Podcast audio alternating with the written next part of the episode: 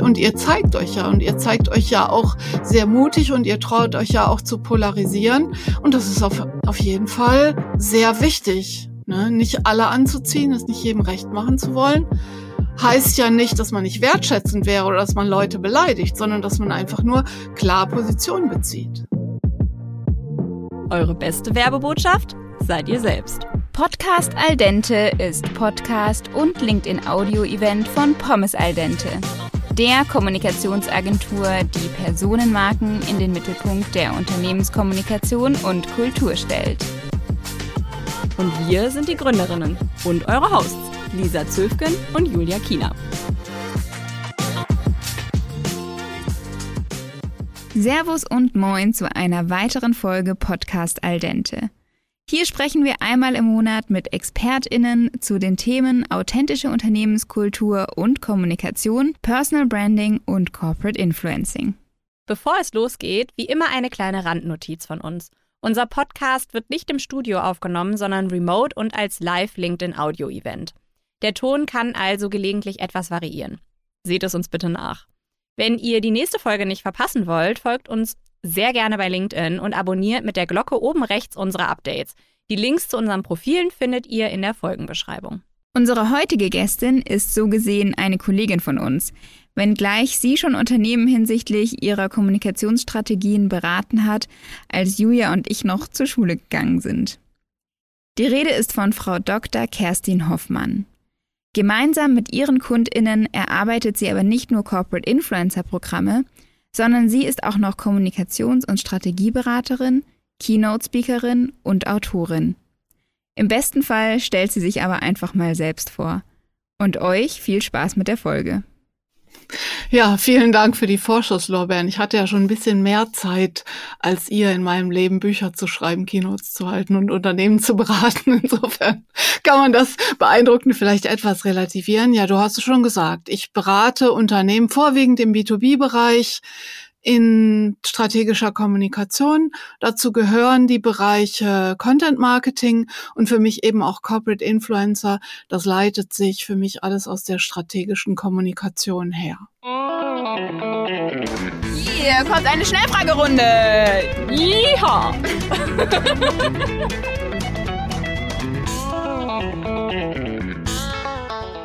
Tatsächlich geht es in der ersten Runde darum, einen Satz zu vervollständigen. Gerne mit dem ersten Wort, was dir einfällt. Genau, bist du bereit?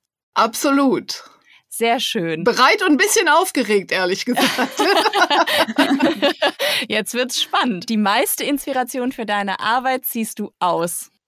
Meinen langen Läufen über Land. Personal Branding bedeutet für dich? Echt sein und an sich für andere Menschen interessieren dein Berufswunsch als Kind war? Mit vier wollte ich Reporterin werden. Da warst du ja dann hinterher, würde ich sagen. Aus dem Haus gehst du nie ohne? Mein iPhone. Die verrückteste Erfahrung deiner Karriere war? Meiner Karriere oder meines Privatlebens? Hm, kannst doch beides teilen. Es gibt so viele interessante Sachen. Ein Flug mit einer U-52, über den ich berichtet habe und auf dem mir furchtbar schlecht geworden ist, weil es solche Turbulenzen gab. Oh Gott. Das ist aber auch eher eine Nussschale.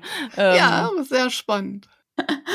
Da hast du ähm, gleich das Herz von Julia erobert, ähm, ohne es zu wissen wahrscheinlich.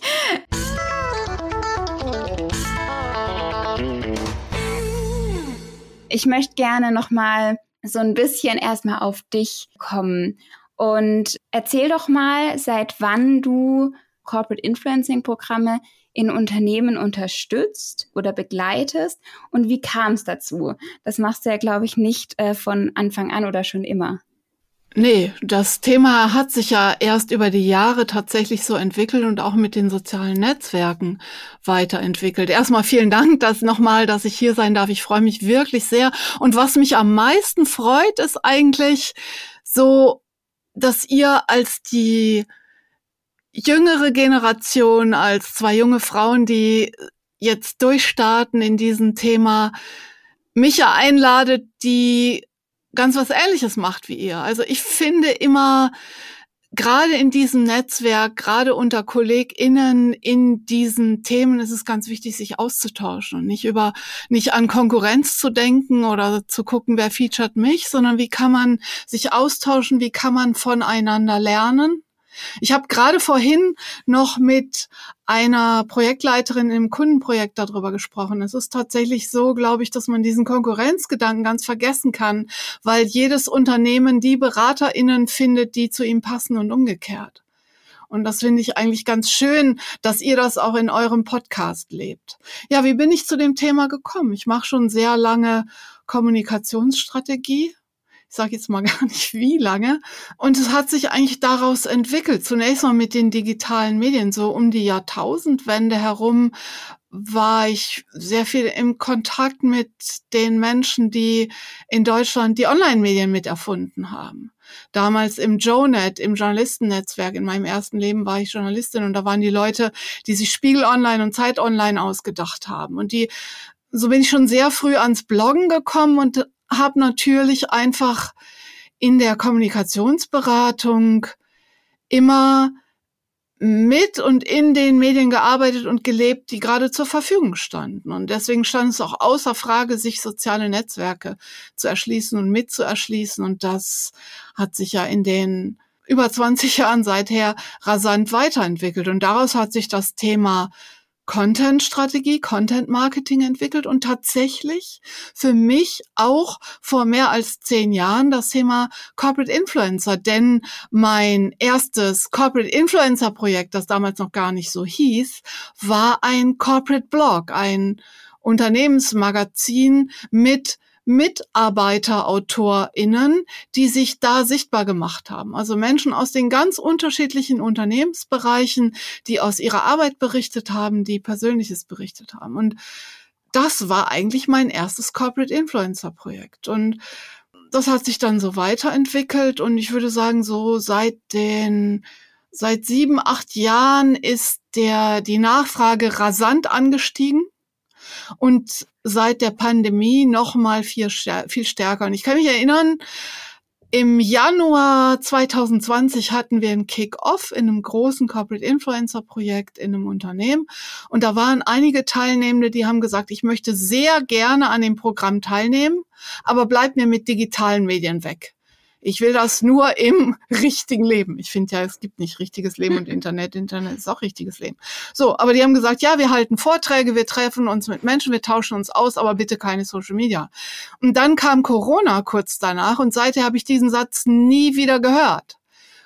Ja, weil einfach Menschen sehr schnell gelernt haben, wie wichtig diese digitalen Medien sind. Und das hat ja auch im digitalen einen enormen Innovationsschub und einen Schub in der Kommunikation gebracht. Und jetzt ist es eigentlich interessanterweise gerade so, ich habe in, in dieser zweiten Woche in diesem Jahr schon jetzt drei Projekte wieder mit an den Start bringen dürfen, dass jetzt die Menschen in den Unternehmen sich wieder darauf besinnen, ja, das ist ja nicht nur ein Digitalthema, das ist nicht nur ein Social-Media-Thema, sondern jetzt lasst uns doch mal gucken, wie wir die digitale Welt und die wieder zunehmenden physischen Begegnungen miteinander verknüpfen. Und das ist eigentlich das Spannende, aber niemand schwimmt zweimal im selben Fluss. Man kommt auf der anderen Seite anders wieder raus, als man reingegangen ist, finde ich. Ja, du sagst es schon, ne? Du sprichst schon die ganzen unterschiedlichen ja, Kanäle an, die es geben kann für die Kommunikation und auch für Corporate Influencer, egal ob das jetzt Social Media ist oder ein Blog oder eben auch die Offline-Welt. Und äh, tatsächlich beobachten wir das ganz genauso, weil wir ja in dem Bereich sage ich mal, erst ähm, eigentlich mit der Pandemie gestartet sind und wir ganz stark gesehen haben, wie das sich in den sozialen Netzwerken eben gerade auf der persönlichen Ebene entwickelt hat und jetzt eben wieder das Offline dazukommt. Genau, ja, wir sind ja in ähnlichen Bereichen unterwegs ähm, und ich habe tatsächlich mal nachgeschaut, wie lange du das schon machst und ähm, Du hast das schon gemacht. Da kam gerade das erste iPhone auf den Markt und wir beide waren noch in der Schule. Ja, ich habe das schon vor dem ersten iPhone gemacht, tatsächlich. Auch da schon. So, ich habe ich hab einfach mal bei LinkedIn ein bisschen gestalkt. Und ähm, du hast jetzt gerade die Kanäle angesprochen. Was hat sich seitdem in der Unternehmenskommunikation noch verändert? Alles und sehr wenig. Es ist ganz, ganz interessant, dass immer wenn so Programme starten, und das wisst ihr ja auch, ist das Wissen in den Unternehmen und auch in den Teams sehr heterogen. Und es gibt Leute, die sind, also, oder anders gesagt, ich meine, das wichtigste Social Media Tool sitzt ja zwischen den Ohren. Das ist der gesunde Menschenverstand. Und das haben eigentlich alle Leute, mit denen man arbeitet. Aber es ist interessant, dass ich tatsächlich zum Start von Programmen von manchen Menschen immer noch Fragen und Vorbehalte gesagt bekomme, die ich auch schon 2007 oder 2008 gehört habe gegenüber sozialen Netzwerken. Also das wächst immer irgendwie nach und das sind offensichtlich so, so Archetypen. Ja, so dieses, ja, wenn wir Corporate Influencer Programme starten, dann können die Mitarbeitenden ja abgeworben werden. Oder wenn wir in sozialen Medien uns stärker engagieren, steigt die Shitstorm-Gefahr. Ja, all solche Vorbehalte und das ist spannend und interessant und man kann darüber ein bisschen amüsiert sein, aber ich finde, es geht auch immer darum, das ernst zu nehmen und wertzuschätzen und sich immer klar zu machen, da sind Menschen, die sich vielleicht erst neu einarbeiten, die vielleicht auch Berührungsängste haben, die vielleicht auch unsicher sind, darin, sich öffentlich darzustellen. Und das halte ich durchaus auch für sehr gesund. Ja, sich erstmal Dinge anzugucken. Damit wertschätzend umzugehen und nicht da rein zu verfallen, zu sagen, ach, ich mache das jetzt schon so lange, das habe ich jetzt schon tausendmal gehört, sondern immer wieder neu und frisch daran zu gehen. Natürlich hilft Erfahrung, natürlich kann man Abkürzungen liefern, natürlich muss nicht jeder, den man berät, Fehler noch machen, die man schon vor zehn Jahren vielleicht mal irgendwo gesehen hat, aber es geht immer darum, auch den Einzelfall zu sehen. Und das finde ich, und das ist für mich vielleicht die größte Bereicherung an diesen Corporate Influencer Programmen, ist die intensive Arbeit, Einzelarbeit und auch Gruppenarbeit mit den Menschen und denen dabei zu helfen. Du hast vorhin, ihr habt vorhin gesagt, authentische Kommunikation. Ihr das, was sie ausmacht und das, was ihnen wichtig ist, umzusetzen, so dass es zu ihnen passt, so dass es sich anfühlt wie sie, wie sie selbst. Ich bin immer so ein bisschen vorsichtig mit dem Begriff authentisch. Das wird ja oft als Euphemismus verwendet für richtig gut. Stimmt ja nicht. Man kann ja authentisch auch schlecht oder unsympathisch sein, ja. äh, ja, aber wirklich Menschen zu helfen, eine Kommunikation zu finden, die zu ihnen passt aber ja, das ist keine Selbsterfahrung, es ist immer Selbsterfahrung, wenn man sich mit sich selber auseinandersetzen muss. Und ich glaube, das wissen wir alle, dass das auch für uns selbst gar nicht immer so angenehm ist. Aber es geht immer um professionelle Kommunikation und es geht immer darum, das im Kontext der Unternehmenskommunikation zu sehen. Es ist keine Selbsterfahrung, keine Psychotherapie und aber es funktioniert eben am besten, wenn Menschen sich wertgeschätzt fühlen vom Arbeitgeber, wenn sie sich unterstützt fühlen und wenn sie das Gefühl haben, sie können bewusst gestalten. Das hat immer einen Aspekt von Inszenierung, aber bewusst gestalten und echt und menschlich rüberbringen, was sie ausmacht. Sehr, sehr äh, schön gesagt, finde ich um diese kleine Vorstellung äh, von dir abzuschließen, möchte ich noch einen ganz kleinen Exkurs machen, den ich mir nicht verkneifen kann, weil es mich einfach interessiert. Ich habe nämlich auf deinem LinkedIn-Profil gesehen, dass bevor du dich selbstständig gemacht hast, warst du Museumsdirektorin. Erzähl mal davon und wie es sich dann in die Kommunikation verschlagen hat. Ja, es ist eher umgekehrt wird Schuh draus. Ich war stellvertretende Museumsdirektorin und ich habe die Kommunikation in einem großen Technikmuseum geleitet, im Binnenschifffahrtsmuseum in Duisburg. Aber das war eigentlich eher so ein kleiner Umweg. Ich kam aus der Unternehmenskommunikation, hatte da auch schon selbstständig und leitend gearbeitet. Das war die Zeit, als ich meine Doktorarbeit fertig geschrieben habe und meine Kinder klein waren. Und da habe ich über diesen ja, über PR-Jobs, über jemanden, den ich in der PR kannte, diesen Job angeboten gekriegt und habe mir so gedacht, ja, warum nicht? Und habe dann sechs Jahre lang die Kommunikation in einem Unternehmen, äh, in einem Museum geleitet. Und das war in zweierlei Hinsicht toll. Erstens, ich habe das Kommunikationswissen mitgebracht. Und es ist viel, viel einfacher, eine Kultureinrichtung in die Medien zu bringen als ein Unternehmen auf eine Art, ja, weil da nicht so wirtschaftliche Interessen vermutet werden. Dafür sind oft in der Kultur die Budgets auch kleiner. Das ist das eine. Aber ich habe einfach ganz, ganz viel darüber gelernt, wie man Ausstellungen macht, wie Museum funktioniert und so. Und das war einfach eine tolle Zeit, aber irgendwann war es dann auch wieder gut und dann habe ich mich wieder selbstständig gemacht. Und der Kulturbereich liegt mir bis heute am Herzen. Ich habe auch im Journalismus in meinem ersten Leben im Kulturbereich gearbeitet, aber heute bin ich im B2B-Bereich und im technischen Bereich unterwegs und Kultur ist eher etwas, was ich privat sehr schätze. Kerstin, wir haben jetzt gerade schon ganz viel über das Thema Corporate Influencing gesprochen. Und ähm, tatsächlich mache ich ganz oft die Erfahrung, dass Corporate Influencing oft mit Influencer-Marketing gleichgesetzt wird. Und ähm, wir drei ja nun wissen, dass äh, die beiden wenig miteinander zu tun haben. Aber erklär doch mal nochmal unseren ZuhörerInnen vielleicht in äh, zwei kurzen Sätzen, was du unter Corporate Influencing verstehst. Ja, das ist ein ganz, ganz wichtiges Thema, was du ansprichst und was man eigentlich immer ansprechen muss. Weil es gibt ja eigentlich gar keine einheitliche Nomenklatur, weil das Thema noch so relativ neu ist. Ja, in manchen Unternehmen, das werdet ihr auch erfahren, wenn du Corporate Influencer sagst, dann denken eben die Menschen an, an Influencer auf Instagram, die irgendwelche Sportprodukte hochhalten. Bei anderen sagst du Markenbotschafter und die Leute denken an Thomas Gottschalk und Haribo in den 1980ern. Deswegen ist es immer wichtig, die Begriffe zu klären. Und meine Arbeitshypothese lautet, Unternehmen können nicht keine Markenbotschafter haben, weil Menschen in dem Moment, in dem sie als Unternehmensangehörige erkannt werden, Einfluss auf das Bild der Marke nehmen, in dem, was sie sagen oder tun. Natürlich ganz besonders im professionellen Bereich. Also der eher neutrale Begriff wäre für mich Mitarbeiter-Markenbotschafter. Dann richte ich mich eher nach meinen AuftraggeberInnen, welchen Begriff wir wählen. In manchen Programmen sind werden alle als MarkenbotschafterInnen verstanden, aber diejenigen, die an einem Pilotprojekt teilnehmen oder in einem personell begrenzten Programm sind. Das sind dann die Corporate Influencer.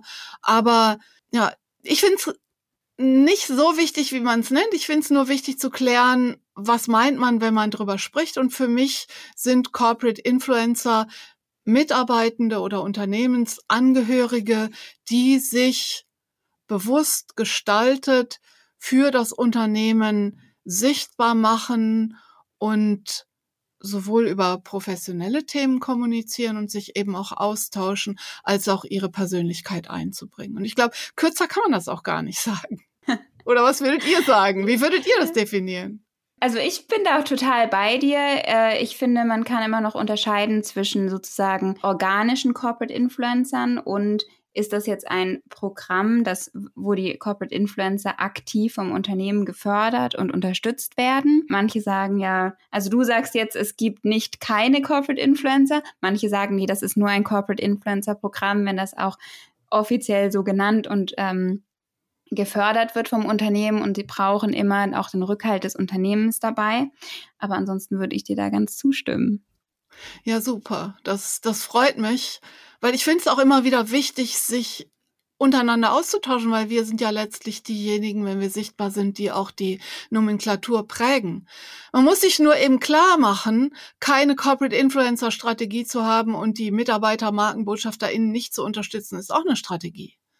Ja. Aber je bewusster es geschieht, desto besser und je mehr diejenigen sich wertgeschätzt und unterstützt fühlen, desto lieber machen sie es auch. Ja. Das, das ist, glaube ich, die wichtigere Botschaft. Auf jeden Fall. Dass, dass es einfach fahrlässig ist, sich damit nicht auseinanderzusetzen. Es gibt immer noch Unternehmen, wenn man sagt, ja, habt ihr denn wenigstens Social Media Guidelines? Da sagen die, ja, wir haben da irgendwo uns auf dem Server so ein PDF von 2014. Aber ich glaube, es kennt keiner. Ja, aber das ist sozusagen das, das Mindestmaß der Unterstützung von Mitarbeiter-MarkenbotschafterInnen, dass man denen nicht Regeln, sondern hilfreiche Leitlinien an die Hand gibt. Du hast ja viele solche Leitlinien auch selbst mitgeprägt. Wir haben es vorher schon genannt. Du bist Autorin von mehreren Büchern, auch zum Thema Corporate Influencing. Und deine Neuauflage von deinem Buch Das neue Prinzip kostenlos Kunden gewinnen und Umsätze steigern durch zeitgemäßes Content Marketing erscheint jetzt im März. Und da wollen wir natürlich super gerne mehr darüber erfahren und vor allem, weil da ja jetzt auch ganz neu das Thema Corporate Influencing mit Einzug erhalten hat. Ja, Prinzip kostenlos ist ja mein Klassiker 2012 erschienen zum Thema Content Marketing und das habe ich ganz neu geschrieben tatsächlich. Ich hatte das auch unterschätzt. Ich dachte, ja, ich überarbeite das mal, habe es dann ganz neu geschrieben und so wie in meinen Büchern zum Thema Corporate Influencer immer auch der Content eine große Rolle spielt, musste ich für dieses Buch feststellen, das geht gar nicht, ohne das Thema Corporate Influencer zu adressieren. Denn du kannst nicht für ein Unternehmen kommunizieren, ohne Köpfe zu zeigen. Es hat noch nie ein Unternehmen mit einem anderen Unternehmen gesprochen. Es wird immer schwieriger, Inhalte, auch werbliche Inhalte als Unternehmen überhaupt sichtbar zu machen. Da sorgen ja nicht zuletzt die Algorithmen auch für, ja, dass werbliches aussortiert wird. Und deswegen würde ich sagen, oder sage ich, kein Content Marketing ohne Corporate Influencer, aber eben auch keine Corporate Influencer ohne Arbeit am Content. Du kannst ja nicht für ein Unternehmen stehen ohne ob es nun Content nennst oder Inhalte, ohne Inhalte. Ja, es wird immer wieder versucht, völlig inhaltsleere Postings zu machen.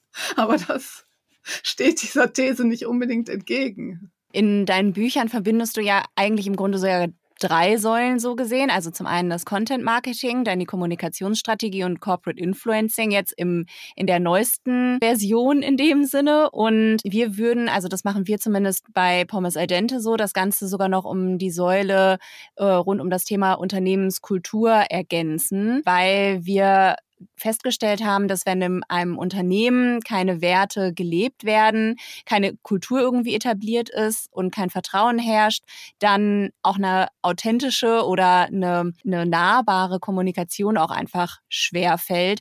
Inwiefern hängen denn für dich diese drei oder sogar vielleicht vier Bereiche unabdingbar zusammen? Ja, dem kann ich eigentlich wenig hinzufügen. Die Kultur, mir das steht und fällt mit der Kultur.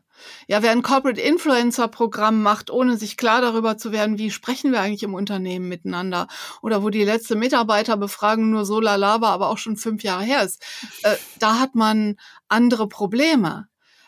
Kommunikation hat ja immer mit Kultur zu tun. Und das ist ja auch eine der Erfahrungen, dass Corporate Influencer Programme dann am besten und erfolgreichsten sind, wenn sie sich auf den internen Austausch auswirken, also auf die Community. Trotzdem muss man ja natürlich auch sagen, Unternehmen sind ja kein Ponyhof. Ne? Es geht schon in der Kommunikation darum, strategisch zu arbeiten und natürlich zu gucken, wie setzt man auf der Unternehmenskultur auf. Und ich würde auch mal behaupten, Unternehmen, wo es mit der Kultur nicht stimmt, die würden wahrscheinlich auch gar nicht zu mir kommen.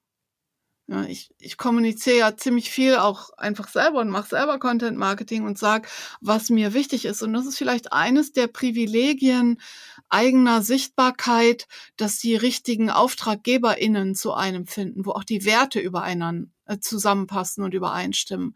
Fände ich schwierig, wenn jemand zu mir käme und sagen würde, das ist ja so, so typische Fehlannahmen, ne? Von, wir haben keine Corporate Influencer zu, hey, wir haben ja 200 oder 2000 oder 20.000 PR-Kanäle.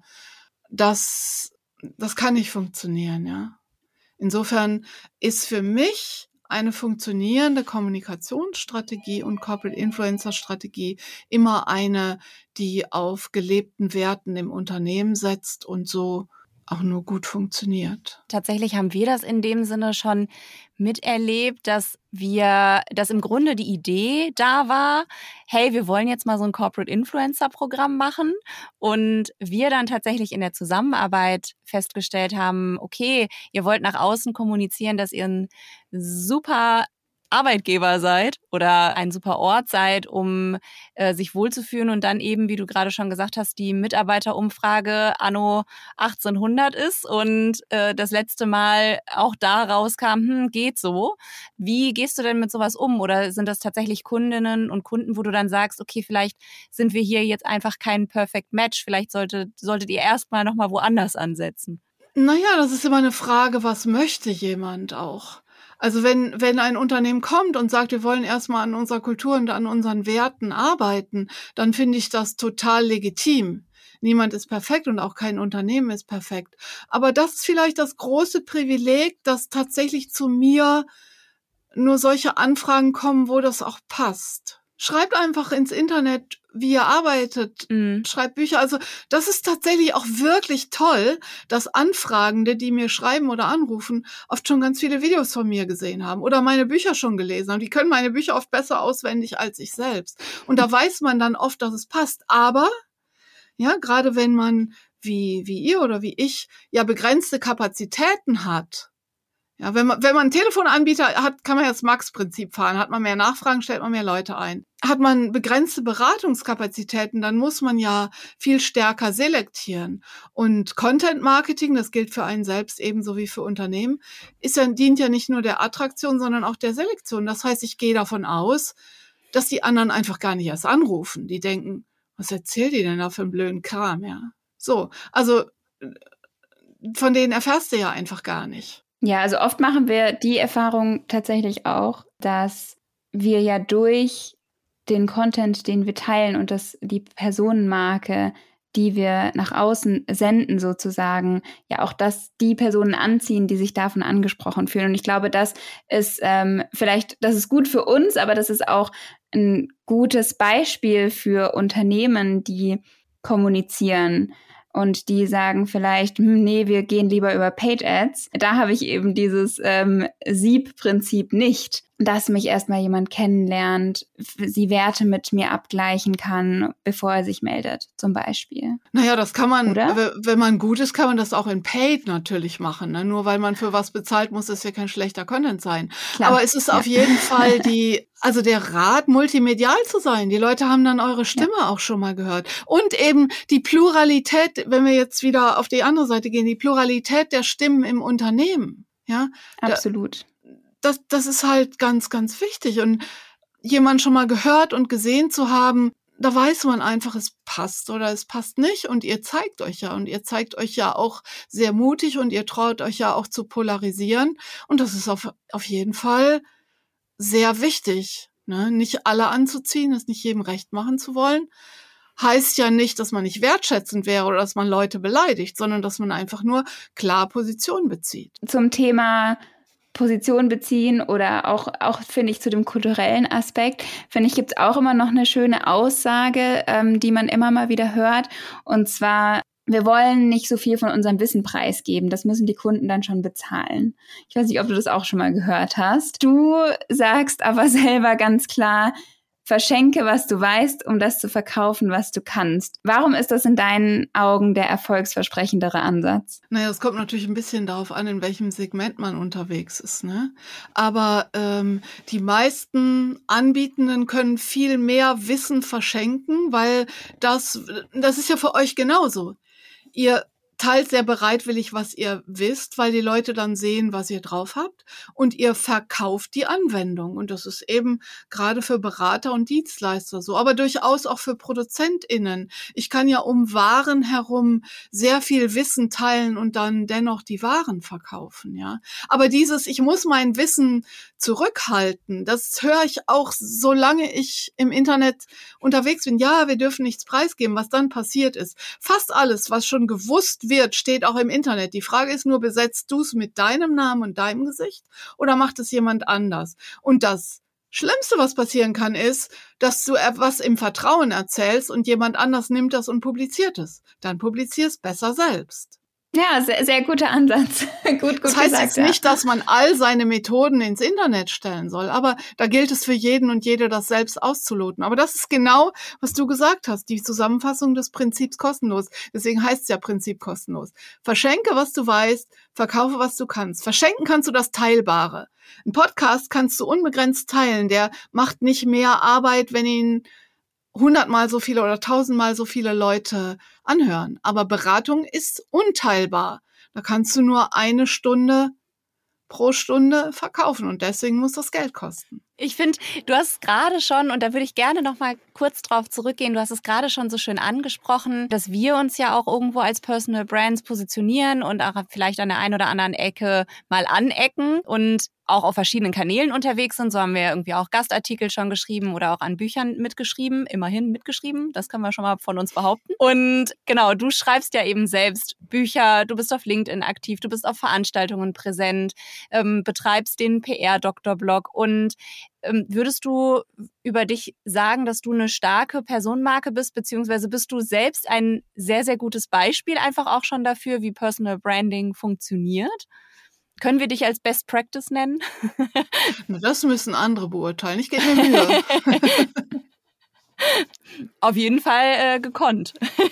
Das, vielen Dank. Ich denke immer, ich könnte viel mehr machen, ich könnte es viel besser machen, aber das ist halt die Sache mit dem Schuster und den Schuhen. Es fällt einem immer ganz, ganz viel. Ich wollte gerade sagen, da geht es nicht ein. nur dir so. Nee. ja, ich glaube, das, das geht allen so. Keine Ahnung, vielleicht mag sich der eine oder die andere was von mir abschauen. Das Wir können nur empfehlen, auf jeden Fall mal auf deinem Profil vorbeizuschauen und auch ja äh, in die einzelnen anderen Publikationen, die du veröffentlicht hast, äh, egal in, welchem welcher Art von Medium in dem Sinne, äh, auch nochmal dem Ganzen etwas Aufmerksamkeit zu schenken. Das können wir tatsächlich nur von Herzen empfehlen. Das ist sehr, sehr nett. Also ich kann vielleicht einen Tipp geben. Was wirklich hilft und was ich auch regelmäßig mache, ist Selbstreflexion. Ich mache wöchentlich Intervision mit einer Kollegin die man auch als Mitbewerberin bezeichnen könnte, die macht was ähnliches wie ich, aber wir tauschen uns aus und geben uns gegenseitig Feedback. Und ich versuche immer wieder Selbstbild und Fremdbild anzugleichen oder zumindest abzugleichen. Das Hast du da bestimmte Methodiken? Also es gibt eine ganz, ganz einfache Übung, die ich äh, immer wieder, das könnt ihr mal machen, wenn ihr es noch nicht gemacht habt. Fragt mal in eurem Netzwerk rum und bittet mal auch an alle ZuhörerInnen. Fragt doch mal in eurem Netzwerk, was sind die ersten drei Begriffe, die euch zu mir einfallen. Und das ist sehr, sehr spannend. Kann man im LinkedIn-Posting machen, in einem Tweet, in einem Facebook-Posting. Aber es hilft schon auch, sich komplex Rückmeldung zu holen, Fremdbild zu holen, regelmäßig auszutauschen, vielleicht eine Mastergroup äh, untereinander. Das finde ich ganz, ganz wichtig. Aber wer sich selbst, wer so den Scheinwerfer auf sich selbst richtet und sagt, ich bin Best Practice, immer, wenn du denkst, äh, du bist weitergekommen, bist du noch nicht weit genug. Und jetzt kommt eine Publikumsfrage.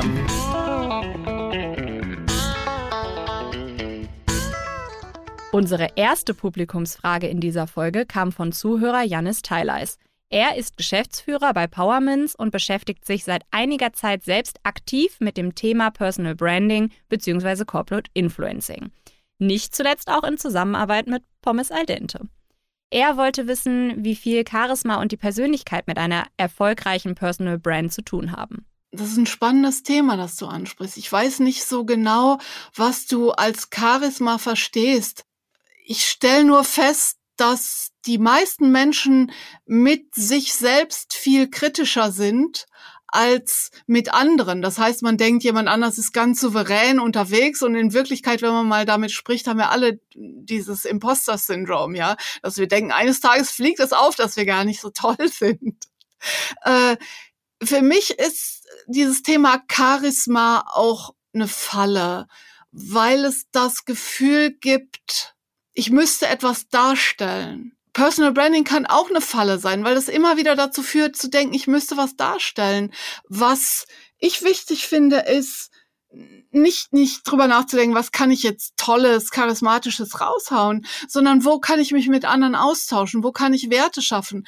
Wo kann ich mit anderen zu was größerem Ganzen beitragen? Das, das, äh, was Julia und Lisa hier machen, Menschen befragen, sich für Menschen interessieren und dann kommt das andere ganz von selbst. Es muss nicht jeder ein super toller Selbstdarsteller sein, aber es hilft, wenn man einen positiven Attraktor hat, was größeres Ganzes, zu dem man mit anderen gemeinsam beitragen möchte und wenn man sich für andere Menschen interessiert und alles andere kommt von selbst und wenn sich's von innen unsicher anfühlt, das tut's auch für diejenigen, die scheinbar nach außen ganz viel Charisma haben und die, die nach innen gar nicht unsicher sind, mit denen möchtest du auch gar nicht befreundet sein. Ich glaube nämlich auch, ist mir jetzt spontan drauf äh, dazu eingefallen, ist das nicht super subjektiv? Also wen du charismatisch findest und, äh, und spannend und wem du gerne folgst, das ist ja nicht für jeden gleich. Und das ist ja auch genau dieses Ding. Das stärkste menschliche Bedürfnis ist ja dazugehören wollen. Das ist tatsächlich das stärkste, wenn nicht sogar vielleicht die einzige menschliche Motivation. Und so finden Menschen zusammen, die zusammenpassen. Aber ich würde mich wirklich davon verabschieden, zu denken, ach, die anderen machen das toller. Äh, ich, also wenn man aufhört, sich um sich selber zu drehen und immer selber zu beobachten und viel mehr rausgeht und sich für andere interessiert, dann, dann hört das meiner Erfahrung nach irgendwann auf. Und äh, Zweifel sind normal, aber es ist eben genau das, was du auch gerade gesagt hast. Es finden die Richtigen zusammen und es ist ja auch gar nicht schlecht, sich Leitsterne zu suchen oder sich zu gucken, was gefällt mir bei jemand anders gut, nicht um das zu imitieren, sondern um einfach daraus zu lernen. Der zweite Zuhörer, den wir in unserer Runde begrüßen durften, war Ruven Kasten. Er arbeitet bei der GLS Bank und ist dort für die digitale Kommunikation zuständig. Sein Gesprächsimpuls war, dass er häufig die Erfahrung macht, dass Menschen in seinem beruflichen Umfeld, die Spannendes zu berichten haben oder an tollen Projekten arbeiten, über sich selbst sagen würden, dass sie gar nichts Interessantes zu erzählen hätten. Er selbst sieht dort ein Spannungsfeld und eine Herausforderung darin, genau diese Personen mit an die Hand zu nehmen und sie zu motivieren, selbst aktiv zu werden. Ja, da sprichst du auch was ganz Wichtiges an. Ne? Ich habe es ja vorhin gesagt, 98 Prozent gesunder Menschenverstand. Aber die Menschen brauchen eben gerade am Anfang Ermutigung, ein bisschen Begleitung und eben einfach auch ein paar Tipps. Da kann man ja oft mit ganz wenigen Tipps und ein paar technischen Hinweisen helfen, dass sie nicht gleich wieder entmutigt werden. Ja, und deswegen sind Corporate Influencer Programme so wichtig. Ja, und eben auch dieses ne, Selbstbild, Fremdbild, einfach einen Sparringspartner zu geben. Und das macht ihr ja, glaube ich, auch sehr gut bei euch im Unternehmen rufen. Einen Sparringspartner zu geben, der dabei hilft, das rauszuarbeiten. Das kann fast niemand alleine, oder?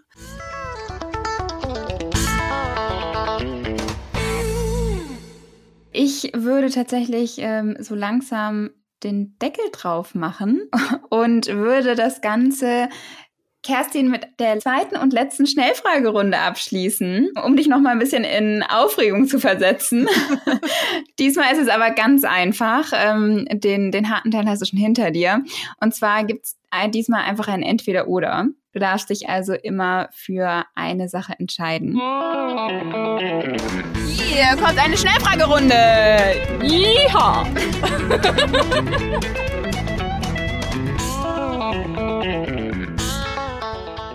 Pasta oder Pommes? Beides. Das geht nicht. Pasta. Yes. Ich glaube, du bist die Erste, die das sagt. Ich freue mich sehr. Ich frage trotzdem, Ketchup oder Mayo? Ketchup. Mhm. Risiko oder volle Kontrolle? Ich wäre gern Risiko, aber ich glaube, ich bin eher Typ volle Kontrolle. Kann ich auch verstehen. TikTok oder Instagram? Insta. Morgenmüffel oder früher Vogel? Früher Vogel. Fotoalbum oder digitale Fotosammlung? Auf jeden Fall digitale Fotosammlung.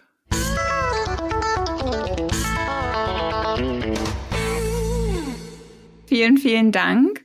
Und damit auch danke an dich, dass du heute so viele Insights geteilt hast, uns Frage und Antwort gestanden bist, äh, dir die Zeit genommen hast, so früh im Jahr, so kurz nach deinem Urlaub.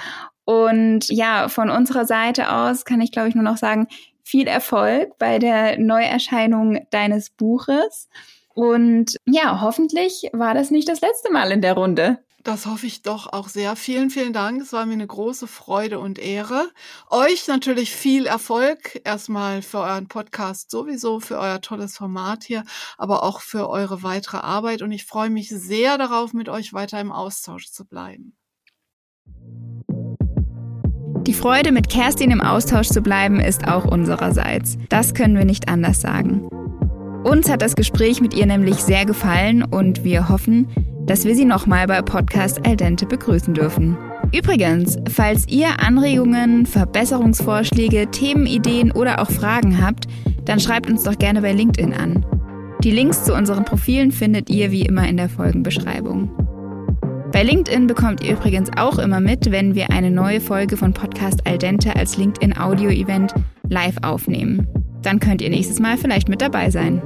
Apropos neue Folge. In unserer nächsten Folge, die wir am 15. Februar aufnehmen, begrüßen wir Svanche Almers in unserer Runde. Für mich persönlich ist das sogar ein kleiner Fangirl-Moment. Sie ist Mitgründerin und CEO von New Work Master Skills sowie Co-Autorin des Buches On the Way to New Work, wenn Arbeit zu etwas wird, das Menschen stärkt. Das ist übrigens eins meiner absoluten Lieblingsbücher zu dem Thema. Mit ihr wollen wir über Kommunikation in Unternehmen sprechen und wie wir die Brücke zwischen dem, was nach außen kommuniziert und dem, was im Inneren einer Organisation wahrgenommen wird, schlagen können. Denn genau das korreliert öfter miteinander, als so manchem Unternehmen bewusst ist. Sollte euch das Thema interessieren, schaltet unbedingt rein. Es wird sicherlich eine spannende Folge.